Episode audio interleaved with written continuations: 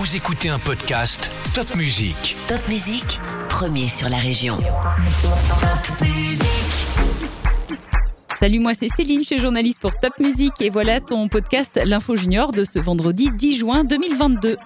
Le premier tour des élections législatives, c'est ce dimanche. Tes parents vont voter pour élire votre député qui vous représentera à l'Assemblée nationale à Paris. Les députés votent notamment les lois en France. Des parents d'élèves ont manifesté ce vendredi à Notalten contre la fermeture d'une classe. Les habitants de Notalten et de Blinchviller se sont mobilisés.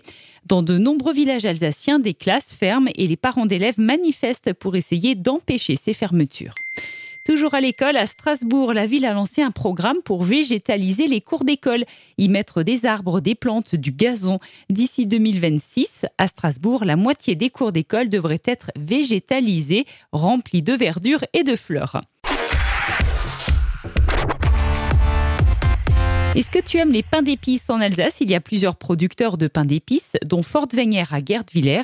Et on a appris cette semaine que le fabricant de pains d'épices Fort Wenger va construire un nouvel entrepôt logistique à Goxwiller. C'est un grand investissement et dans quelques années, cela permettra de créer des emplois. C'est la Beach Hand Party tout ce week-end à Célesta, un tournoi de handball sur sable avec plus de 700 joueurs et 700 matchs au programme. C'est organisé par le SHB et justement, tu peux y rencontrer des joueurs du SHB qui sont champions de France de Pro League. La saison prochaine, le SHB jouera donc dans la plus haute division française du handball, la Star League. C'est une première expérience professionnelle dont ils se souviendront toute leur vie. Des élèves de 4e en classe numérique du collège de Villers ont créé une chasse au trésor digitale.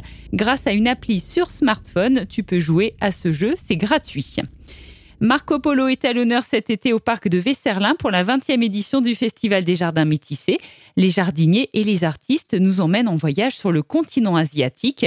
Il y a des jeux, des jardins, un sentier pieds nus, un mur d'escalade, des cachettes pour bien t'amuser au parc de Vesserlin. Et d'ailleurs, tu sais qui était Marco Polo? Il est né au XIIIe siècle à Venise en Italie dans une famille de commerçants. Marco Polo est parti en voyage pendant 24 ans et est resté en Chine pendant 17 ans.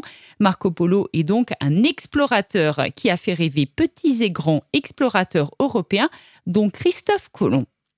La volerie des aigles à Kinsheim te propose désormais un voyage magique entre pierre et plume, un nouveau parcours ludique et pédagogique pour mieux connaître les rapaces.